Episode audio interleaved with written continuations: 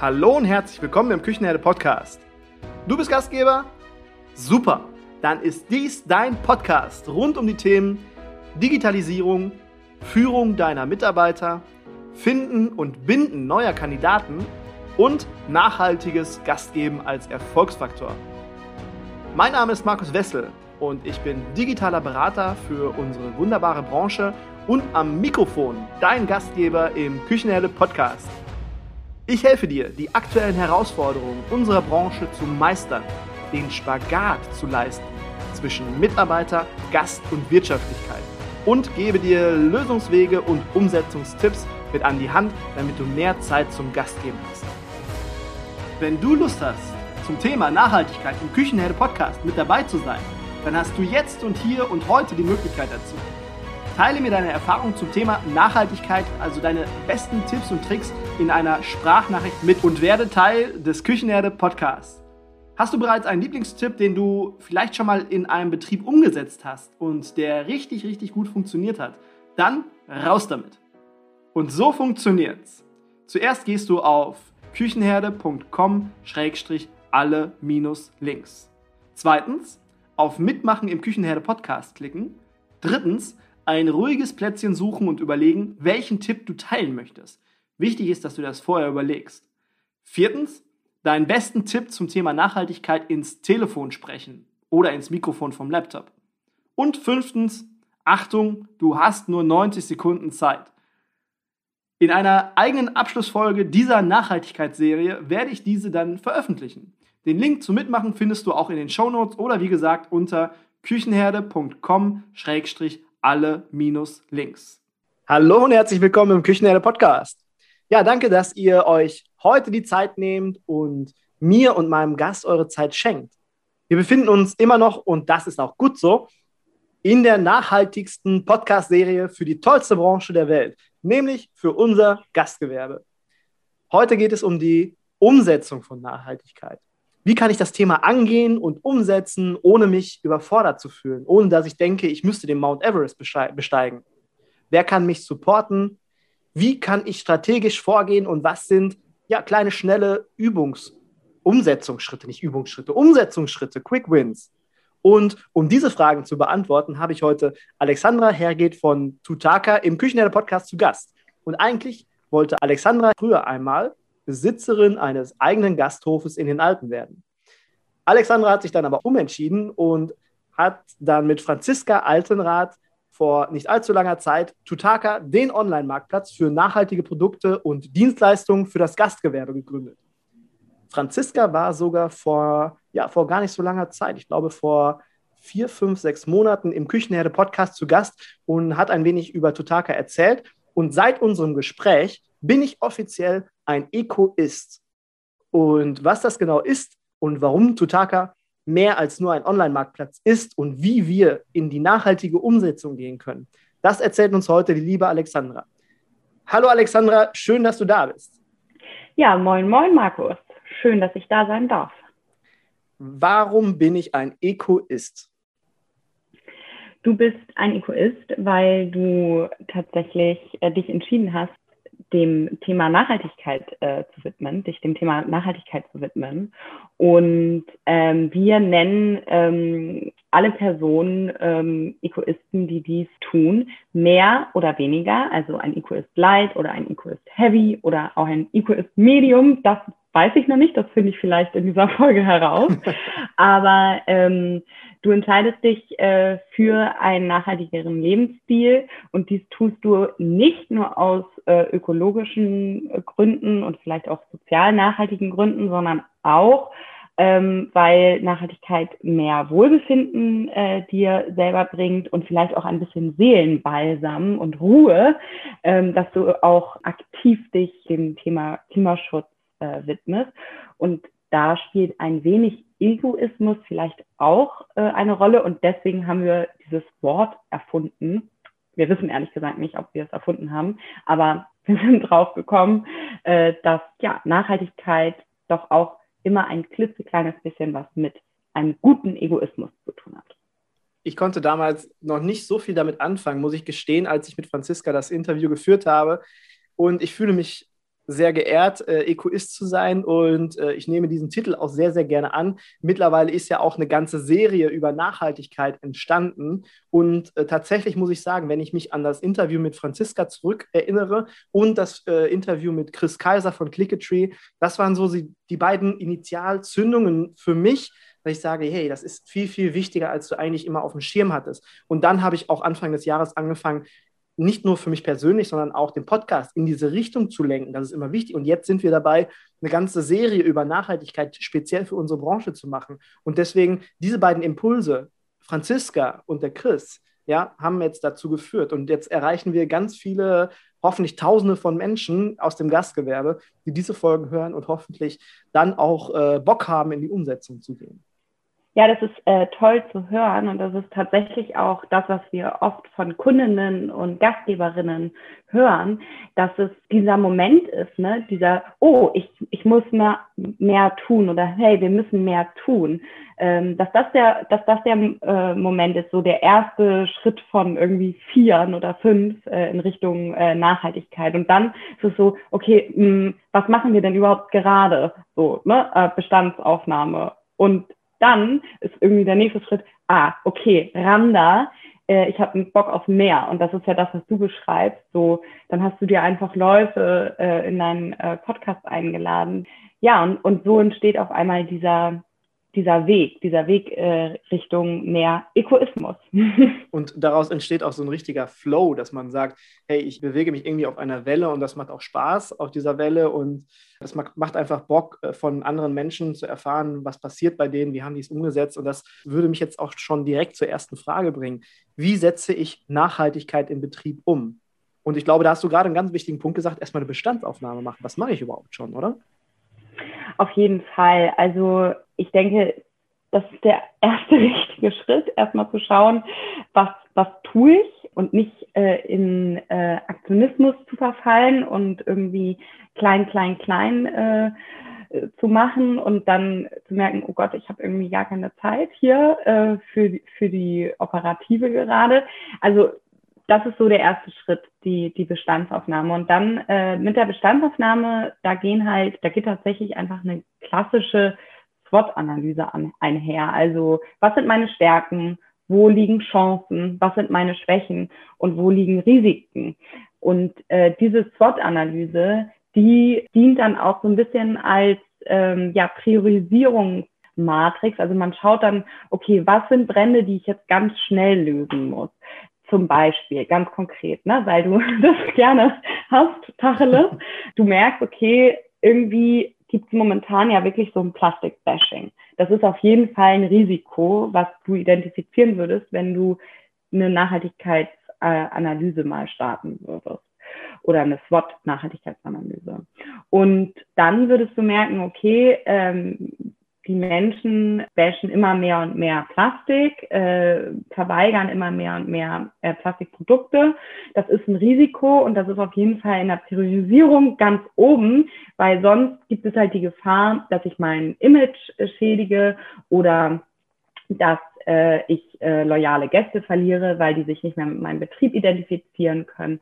Das heißt, das wäre auf jeden Fall ein Risiko, was halt aber auch schnell gelöst ist. Ne? Also einmal zu schauen, wo ist überall Plastik in unserem Betrieb, vor allem das, was natürlich sichtbar ist, aber auch das, was im Backoffice äh, ist und dann dort tatsächlich dann ein Ziel zu setzen, zu sagen, okay, äh, wir setzen uns das Ziel 2023 komplett plastikfrei zu sein, 2022 70 Prozent reduziert zu haben und jetzt zu starten und dann, dann Meilensteine zu äh, formulieren. Also wir gehen erst F&B an, dann gehen wir ähm, das Housekeeping an, dann gehen wir Back of House an und äh, da halt einen klaren Weg zu zeigen, zeichnen. Und das ist eigentlich, das sind eigentlich diese Schritte. Also zurück zu der Frage, wie setze ich Nachhaltigkeit im Betrieb um, ähm, halt eine SWOT-Analyse zu machen, die die Fragen beantwortet, wo ist mein höchster Fußabdruck und wo habe ich als Gastgeberin, als Gastronomin, als Hotelier eigentlich einen Hebel, um meinen negativen Impact zu minimieren und meinen positiven Impact zu maximieren.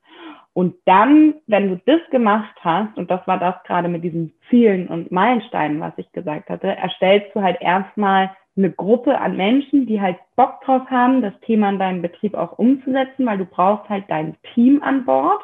Du kannst es nicht alles selber stemmen und bildest halt Arbeitsgruppen, die halt einfach Bock auf das Thema haben, die sich zugehörig fühlen und die kreieren dann eine Roadmap mit Zielen, Meilensteinen, Maßnahmen ähm, und ja, Indikatoren, um das Ganze natürlich auch messbar zu machen. Und das Ganze ist dann eine Handlungskonzeption äh, und dann geht es um eine Umsetzung. Und so wird, also so ist das auch, wie wir es beraten äh, oder auch empfehlen, wenn wir mit Gastgeberinnen im Gespräch sind. So, so setzen wir auch selber Nachhaltigkeit bei uns um. Ne? Also äh, wir haben ja auch irgendwann mal angefangen mit einer Nachhaltigkeitsstrategie. Ich finde das mega mit der Bestandsaufnahme, weil man fragt sich viel zu selten, was mache ich denn schon überhaupt? Und äh, viele sagen dann auch, ja, ich mache ja eigentlich schon gar nicht so viel. Und dabei ist ja eigentlich schon, dass ich Lebensmittel verarbeite und nicht unbedingt äh, so schnell in die Tonne schmeiße, dass ich versuche, daraus wirklich noch was Tolles zu machen. Das ist ja schon mal einmal ein Punkt, den ich mache. Und mit der SWOT-Analyse, das hat mir jetzt sehr gut gefallen. SWOT-Analyse ist eigentlich keine Raketenwissenschaft mehr, aber das bringt die ganze Sache super auf den Punkt. Und das, was du jetzt auch schon als Beispiel genannt hast, ein Risiko. Risikoplastik kann ich abstellen. Da mache ich einfach diesen Jahresplan. Wenn ich eine Schwäche habe, äh, eine Schwäche, nehmen wir mal an, ich habe eine alte Küche, ich habe eine alte Küche, alte Geräte, äh, sehr hohe Verbräuche an Strom, Wasser, Gas, auch immer. Das habe ich als Schwäche analysiert, aber das ist ja auch gleichzeitig eine Chance, dass ich mir einfach mal ausrechne, was für ein Invest wäre für neue Geräte und wie könnte ich über die Verbräuche, die ich dann minimiere, auch die Reinigungsverbräuche, ja, das darf man ja auch mal so sehen, ähm, die Reinigungsverbräuche, die ich dann minimiere durch selbstreinigende Geräte. Wann in, ist denn der, der Return on Invest erreicht, dass sich diese Küche quasi selbst finanziert über Verbräuche. Ist das vielleicht möglich? Und dann, dass ich mir meine Stärken genau anschaue, wo bin ich denn schon richtig gut im Bereich Nachhaltigkeit? Alles klar, ich habe schon tolle Lebensmittel, ich habe eine tolle Lebensmittelverarbeitung, ich schmeiße sehr wenig weg. Das ist eine, eine super Stärke, die ich schon habe. Und was ich richtig gut fand, dass man sich Taskforce-Einheiten und Taskforce-Abteilungen oder sowas setzt mit drei, vier, fünf Leuten im Team und dann sagt, okay, ihr geht jetzt mal Thema Plastik an und erst die Konzeption, dass man wirklich sagt, erst die Konzeption und dann setzen wir uns alle zusammen, schauen uns die Konzeption an, was habt ihr denn geplant, wie würdet ihr es umgehen und dann erst an die Umsetzung gehen. Wir sind nämlich im Gastgewerbe, so habe ich die Erfahrung gemacht, dass man oftmals Ärmel, Ärmel hochkrempelt und äh, los, Vollgas, äh, wir machen jetzt die, die Umsetzung, Plastik weg und denken nicht nochmal über die Konzeption nach. Das fand ich also auf jeden Fall richtig, richtig gut.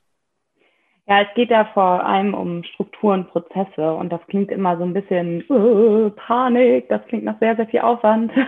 Aber tatsächlich schafft es einfach einen klaren Weg und dann auch eine Übersicht und tatsächlich auch eine ziemlich gute Umsetzbarkeit. Ähm, und das ist auch das, was wir derzeit äh, bei vielen unserer Beratungsmandaten erleben, dass äh, wirklich ganze Teams, also wir haben tatsächlich wirklich teilweise Unternehmen, wo alle partizipieren und in unterschiedlichen Arbeitsgruppen äh, tätig sind und sagen so jetzt nach eineinhalb, zwei Jahren so, hey, es ist so cool, wir gucken auf unsere Liste und die Ziele, die wir uns letztes Jahr gesetzt haben, haben wir uns zu 70 Prozent erreicht.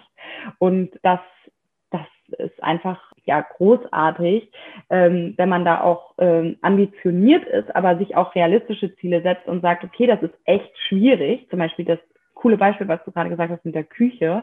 Ich meine, das ist halt kein Investment von irgendwie 3,50 Euro, dass man da auch sagt, so ja, dafür haben wir bis 2025 Zeit. Und dann hat man auch nicht diesen Stress die ganze Zeit und legt aber auch seine Unzulänglichkeiten transparent offen. Ne? Also sollte man irgendwann dann über Nachhaltigkeit auch kommunizieren wollen, dann kann man halt sagen, okay, hier ist halt eine unserer Schwachstellen. Unsere Küche ist halt noch irgendwie von 1980 und hat halt einen Verbrauch von, weiß ich nicht wie viel, aber äh, wir arbeiten dran. So, wir haben es auf dem Radar und das bringt richtig Spaß. Also das, das bringt richtig Spaß, da auch Betriebe so zu begleiten und zu sehen, dass, äh, dass alle dann auch das Thema auch irgendwie leben und auch ein bisschen euphorisch sind darüber und nicht so dieses negative, oh, jetzt die Chefin macht jetzt was mit Nachhaltigkeit oder so. Ja, aber das ist auch eine, eine mega coole Chance, wenn du es schaffst, deine Leute zu begeistern. Du hast ein großes äh, Team, Küchenteam, Serviceteam, wie auch immer. und du sagst, okay, wir machen jetzt drei Teams, drei oder vier Teams. Das eine Team arbeitet jetzt erstmal an dem Thema Plastik, entwickelt ein Konzept, um das Thema Plastik in drei, vier, fünf Jahren nicht mehr zum Thema zu machen. Das andere Team, das macht jetzt äh, ein Konzept zur, ähm, einmal zur, zur Küchenkonzeption, wie man mit moderneren Geräten arbeiten kann wie, und wie man das alles auch finanzieren kann. Die Teams können sich ja später mit ihren verschiedenen Aufgaben, ja, erstens sind die viel stärker commit, äh, committed dann mit der Umsetzung und später, auch wenn es dann da ist, äh, dass das dann auch durchgesetzt wird, auch bei den anderen. Und die können sich gegenseitig dann auch noch so ein bisschen betteln, jetzt so im Spaß, dass man sagt, okay, wir sind jetzt schon äh, bei dem Milestone, wir haben das schon erreicht und so weiter. Und das bringt ja auch so, ein, so einen Challenge-Gedanke und das finde ich halt auch ganz cool, wenn man so, so in die Umsetzung geht oder in die Konzeptionierung geht. Auf jeden Fall, ja. Du hast ja gerade ähm, gesagt, das bringt dann äh, Vorteile für, für alle Parteien. Was glaubst du denn, äh, was bringt das Thema Nachhaltigkeit für Vorteile für den Gastgeber selbst? Ja, also ich glaube, noch kann man sagen, äh, dass es ein Alleinstellungsmerkmal bringt. Vielleicht jetzt nicht deutschlandweit gesehen und auch nicht europaweit gesehen, um Gottes Willen, aber wahrscheinlich schon noch in der Region. Ähm, es gibt einfach noch nicht so viele Gastgeberinnen, die wirklich ganzheitlich Nachhaltigkeit äh, strategisch umsetzen. Und auch äh, wenn es schon einige der Mitbewerber oder Mitstreiterinnen machen, ist es immer noch ein Alleinstellungsmerkmal vor allem, wenn man sich auch nochmal die Definition von Nachhaltigkeit anschaut und sieht, dass Nachhaltigkeit ja so viel mehr ist als jetzt nur Plastikvermeidung. Es ist ja auch soziale Nachhaltigkeit, Inklusion, Barrierefreiheit, ähm, der Umgang mit Wasser. Also da kann man sich auch wirklich ein tolles Thema rauspicken und sagen, hey, dieses Thema besetze ich. Und ist es Inklusion oder ist es die Förderung von Menschen mit Behinderungen oder ist es das wassereffizienteste Gastro, äh, die die wassereffizienteste Gastrokette der Welt zu werden. So, das ist einfach cool, weil es äh, Alleinstellungsmerkmale hervorbringt mit echtem Storytelling. Und das ist vielleicht so der zweite Punkt, also was für einen Vorteil bringt Nachhaltigkeit für Gastgeberinnen, definitiv Storytelling-Potenziale, weil man einfach eine verbesserte Markenwahrnehmung hat. Denn man hat halt nicht nur was also man macht nicht nur Storytelling, sondern davor hat man halt Story Creation gemacht. Also man hat wirklich mehrwertbringende Geschichten kreiert durch die Produkte und die ja, Strategien, die man halt umgesetzt hat oder ein umsetzt. So. Ich denke, ein weiterer Vorteil neben Alleinstellungsmerkmal und Storytelling ist ähm, die Zufriedenheit und die Weiterempfehlung, was ja somit das Wichtigste ist, würde ich sagen, für Gastgeberinnen. Also die Menschen, vor allem natürlich äh, die Fridays for Future Generation, aber ich finde es schwierig, in solchen Zielgruppen zu sprechen. Ich glaube, es ist eher einfach eine Bewegung, egal über welches Alter wir hier sprechen, weil es ist einfach nicht nur Fridays for Future und die Generation, sondern mittlerweile aus allen aus allen Altersklassen, wenn man ähm, die Zielgruppe mit Alter definiert. Und da ist es einfach so, dass, dass die Menschen wiederkommen, äh, sie sind zufrieden, sie empfehlen es weiter. Und das sieht man ja auch an erfolgreichen, nachhaltigen Konzepten. Ne? Also äh, die kommen ja mittlerweile wirklich, da steht man ja mittlerweile Schlange, äh, um, um sich leider immer noch sein Takeaway äh, zu holen. So.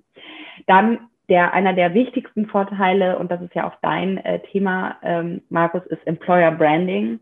Ähm, also es ist einfach als äh, Gastgewerbe, als Marke im Gastgewerbe unheimlich wichtig, sich als attraktive Arbeitgeberin, Arbeitgeberin äh, zu platzieren.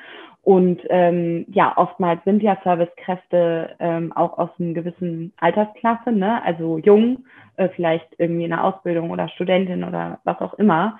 Und äh, die haben halt keinen Bock, in so einem Laden zu arbeiten, der halt überhaupt gar keinen Wert auf Nachhaltigkeit legt. Ne? Ähm, und letztens äh, würde ich sagen, welch, ja, ein weiterer Vorteil von Nachhaltigkeit ist die Risikominimierung. Also darüber haben wir auch schon vorhin gesprochen. Das ist halt einfach, äh, du hast halt keinen Bock auf einen Shitstorm. Dann bist du halt weg vom Fenster. Und wenn dann irgendwer was postet, äh, eine Story macht oder ein TikTok-Video und sagt, hier, guck mal, hier wird irgendwie ein Fleisch für ein Euro äh, verkauft und du bezahlst da 15 Euro für und das kommt von diesem Stall äh, und der hat keine artgerechte Haltung, dann bist du halt dran. So. Weil dann tauchen wahrscheinlich auch noch weitere Dinge auf, die nicht so gut laufen. Und deswegen minderst du einfach dein Risiko, indem du halt eine nachhaltige Ausrichtung wählst. Und das ist jetzt gerade ähm, ein Beispiel aus dem Lebensmittelbereich gewesen, aber es gibt Bereiche aus, also es gibt äh, Beispiele aus allen Bereichen. Ne?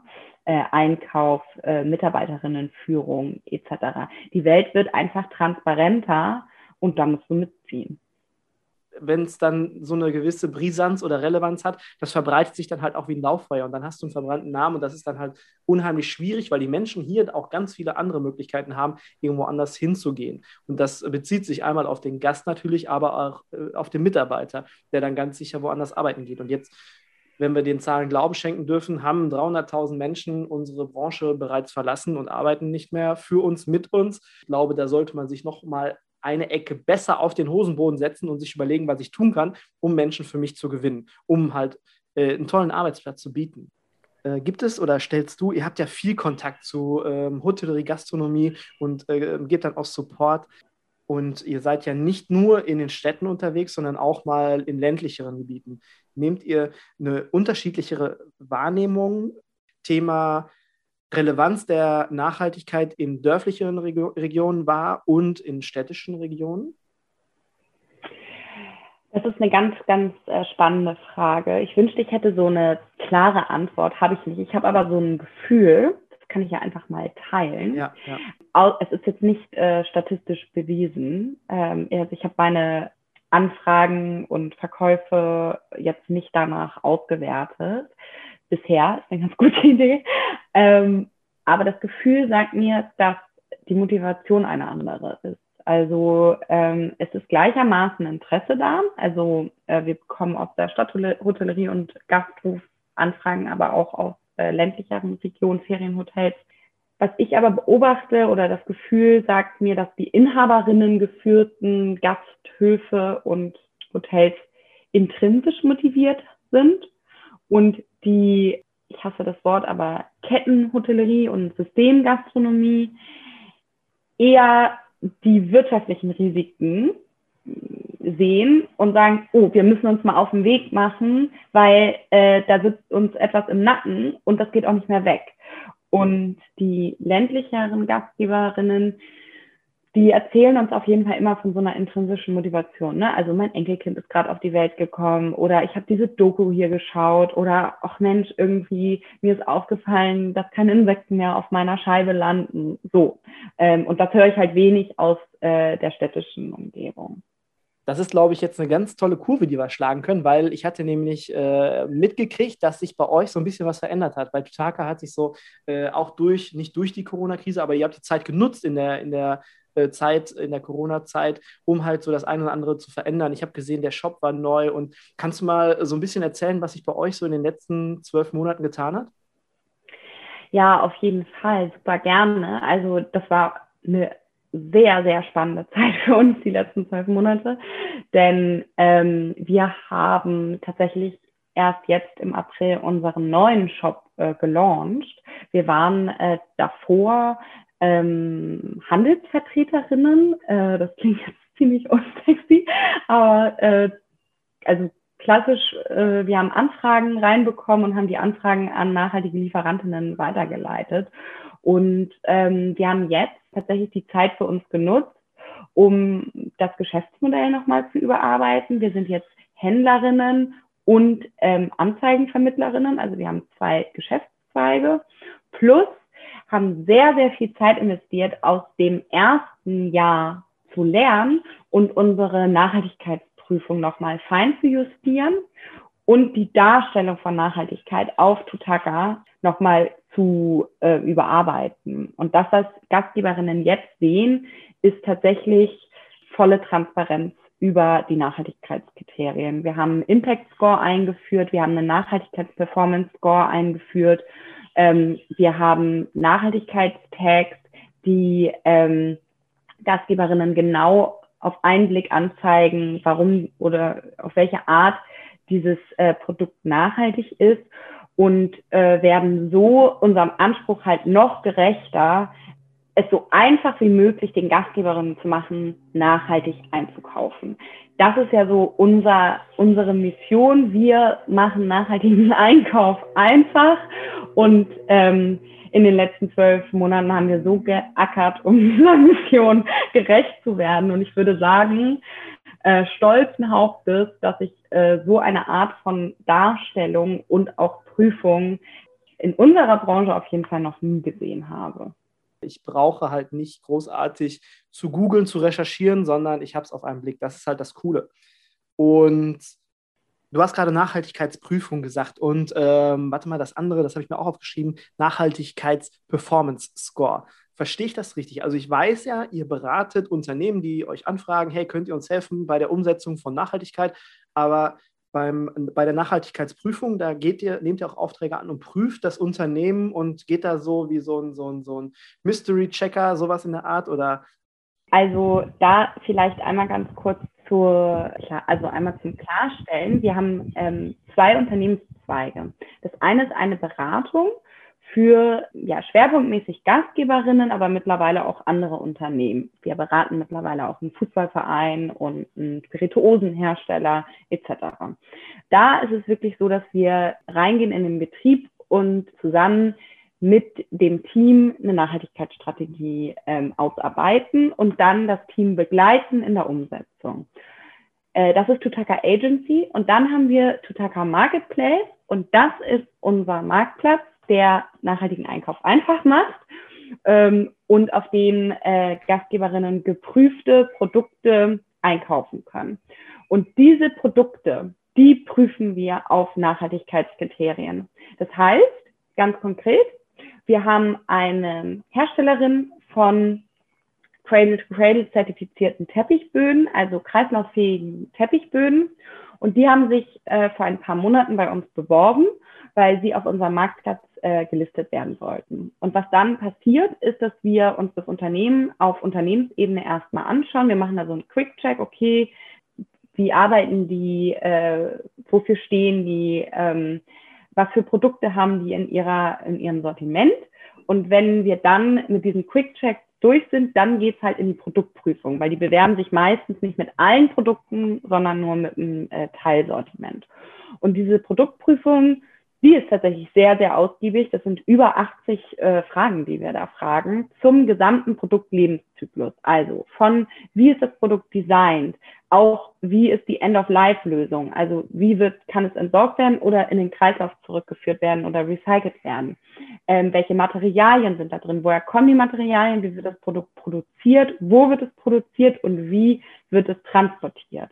Und diese Produktprüfung endet halt damit, dass wir das Produkt in einen Impact Score ein, äh, also reinpacken und diesem Produkt auch einen Nachhaltigkeits-Performance Score geben, plus noch Nachhaltigkeitstags, so dass man halt ähm, auf einen Blick erkennen kann, was dieses Produkt besonders macht. Genau. Und das ist ein Learning gewesen. Also diesen Impact Score, die Nachhaltigkeits-Performance Score und die Nachhaltigkeitstags sind nichts, was es vor einem Jahr schon gab, sondern das ist jetzt neu.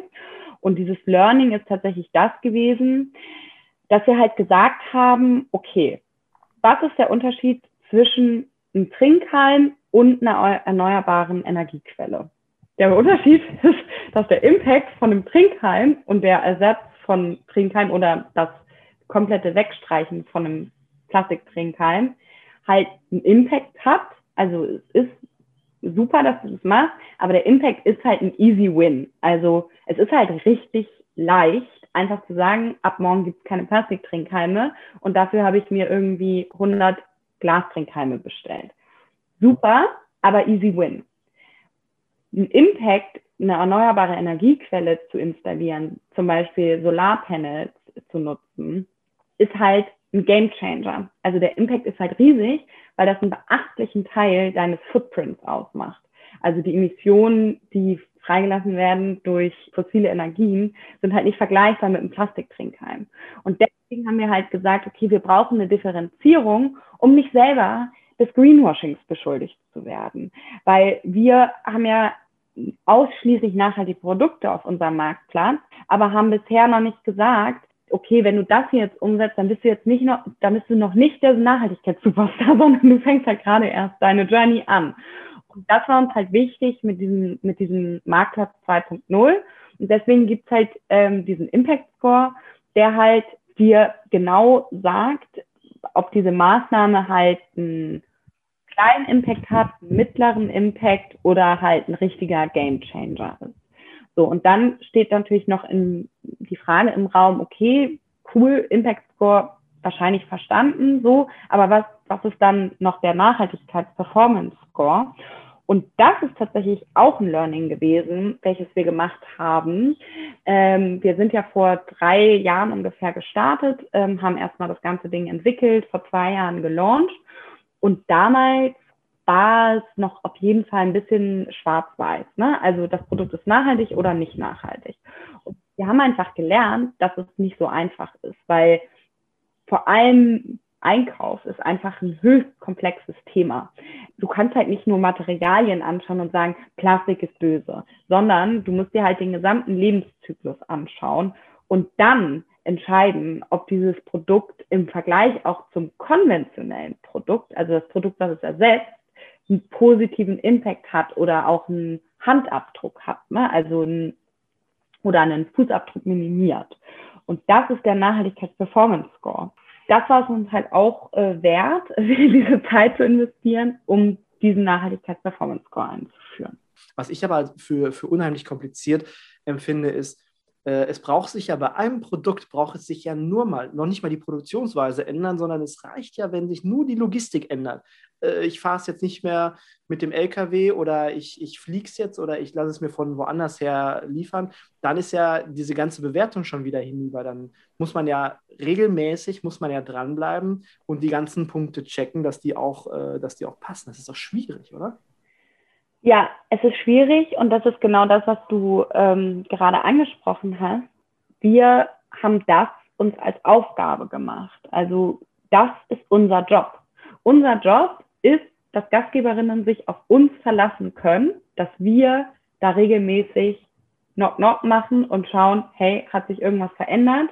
Auch zum Guten oder vielleicht auch durch Covid zum Beispiel, ne, Lieferketten einfach durcheinander geraten zum Negativen. Das heißt, wir befinden uns im stetigen Austausch mit unseren Lieferantinnen. Ich habe äh, noch drei Fragen auf dem Zettel für dich. Und zwar, cool. du hast gerade gesagt, ein Easy Win ist zum Beispiel, wenn ich den Plastikstrohhalm weglasse und dafür den Glasstrohhalm nehme oder halt gar keinen Strohhalm mehr. Ja, hast du noch, hast du noch weitere Quick Wins oder Easy Wins für uns, die man vielleicht ganz, ganz schnell umsetzen kann? Ja, also auf jeden Fall im Einkauf ein äh, Quick Win ist einfach eine Liste an Produkten anzufertigen. Jetzt sofort hinsetzen nach dem Podcast und sagen, auf die Produkte kann ich verzichten und muss nicht mehr nachbestellen. Dann zu schauen, wie viel Budget habe ich mir dadurch eingespart und dann schauen, okay, mit diesen Budgeteinsparungen, cool, kann ich mir vielleicht ein oder zwei Produkte leisten, die ein, zwei Cent ähm, teurer sind, weil sie aus einem nachhaltigeren Material hergestellt sind, was es halt so in der Masse noch nicht gibt. Und deswegen sind die Rohstoffpreise einfach höher. Also Liste erstellen, Dinge, die komplett weg sollen, wie zum Beispiel Einweg-Coasters ne, oder irgendwelche Rührstäbchen, die sind ja eh bald verboten.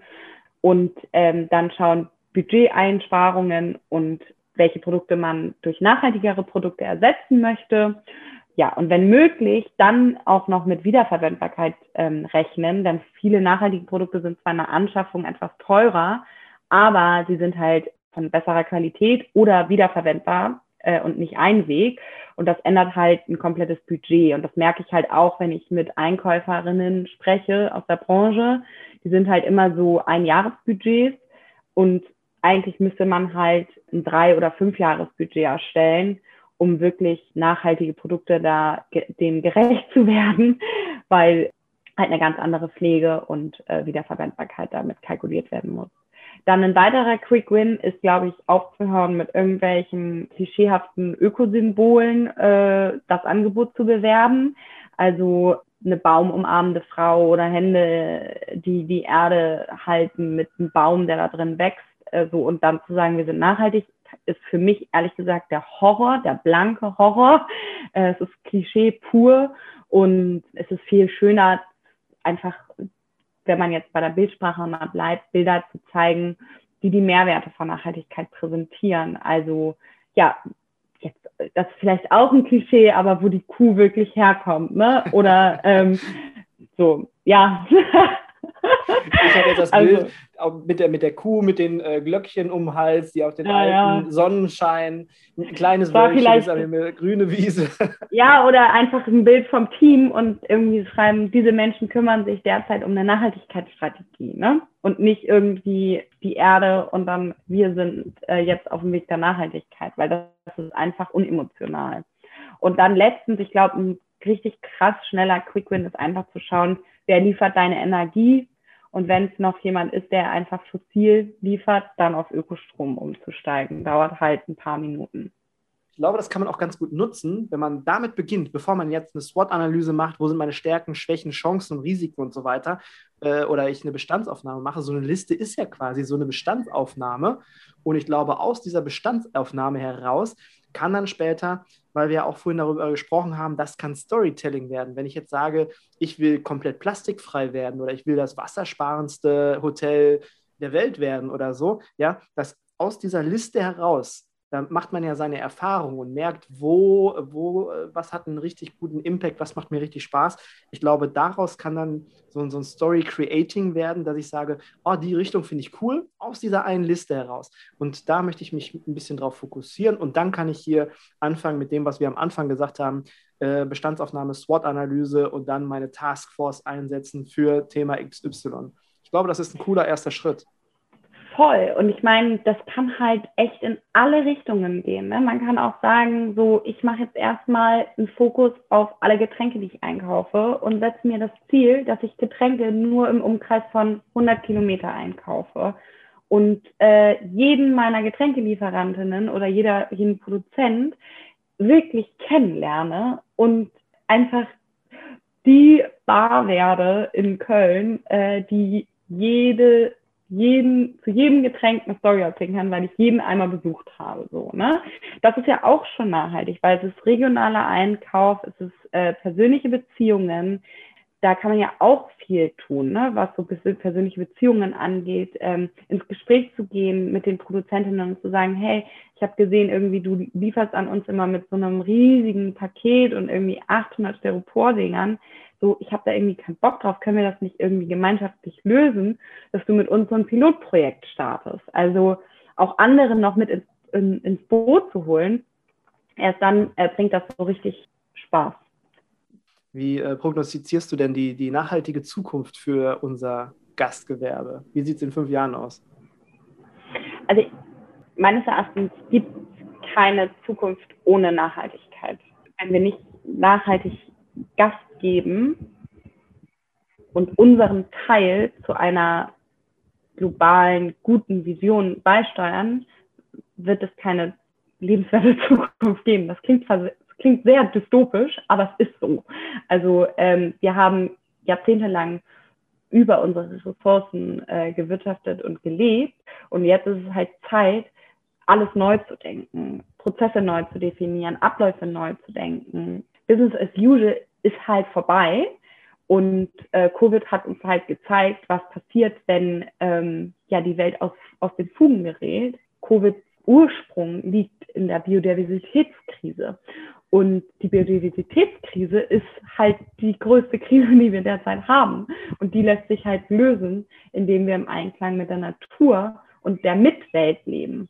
Und deswegen die Antwort auf deine Frage, ist, ich prognostiziere die Zukunft des Gastgewerbes als eine nachhaltige Zukunft. Und diese nachhaltige Zukunft, die hat halt ein, also setzt halt Grenzen im Wachstum und sorgt halt dafür, dass die ökologische und soziale Schadschöpfung aufgehört hat. Ich hatte eigentlich jetzt noch, noch zwei Fragen auf dem Zettel, aber das ist so ein wunderbares Schlusswort und das müssen wir so, so bei uns behalten, für uns behalten, weil das halt so, so wichtig ist. Liebe Alexandra, es war mir ein Fest. Es hat mir sehr, sehr viel Spaß gemacht. Und du bist bei mir im Küchenherde Podcast zu Gast. Und als mein Gast darfst du den Küchenherde Podcast abschließen. Ich würde mich jetzt schon mal von allen verabschieden und ich würde vorher noch mal darauf hinweisen, liebe Leute, schaut mal bei Tutaka auf der Seite vorbei, weil da ist viel mega Support für dieses Thema und äh, nicht nur das Thema, dass ich mir Produkte anschauen kann, die transparent dargestellt werden, sondern noch viel darüber hinaus. Deswegen äh, schaut in den Show Notes, ist alles verlinkt und auch die sozialen Kanäle. Und jetzt verabschiede ich mich. Ich bedanke mich bei dir. Es hat mir unheimlich viel Spaß gemacht und freue mich, wenn wir uns das nächste Mal dann persönlich in Hamburg sehen. Auf jeden Fall, ja. Jetzt kommt noch mein letztes Wort, ne? Wenn du magst. Ja. Ich habe mir da was ausgedacht. Und zwar Tutaka! Wunderbar. In der kommenden Folge am nächsten Mittwoch erzähle ich dir zusammen mit meinem Interviewgast, wie du nicht nur dein Restaurant voll bekommst und auslastest, sondern wie du Gäste aus ganz Deutschland zu deinen Gästen machen kannst und im besten Falle deine Küche auch noch besser auslasten kannst. Wenn du irgendjemanden kennst, der seinen Betrieb vielleicht nachhaltiger aufstellen möchte, nachhaltiger werden möchte, dann teile diese Podcast-Folge unter küchenherde.com-141. Damit hilfst du ihm natürlich und natürlich aber auch mir, weil du den Küchenherde-Podcast weiterempfehlst. Und wenn dir diese Folge gefallen hat, dann vergiss bitte nicht, diesen Podcast in deiner Podcast-App zu abonnieren, damit du auch die nächsten Folgen nicht verpasst und immer vor allen anderen die neuesten Tools, Digitalisierungstipps und spannenden Interviews erhältst. Danke für deine Zeit und dein Ohr und ich freue mich, wenn du auch beim nächsten Mal wieder mit dabei bist und bis dahin, Maridiot.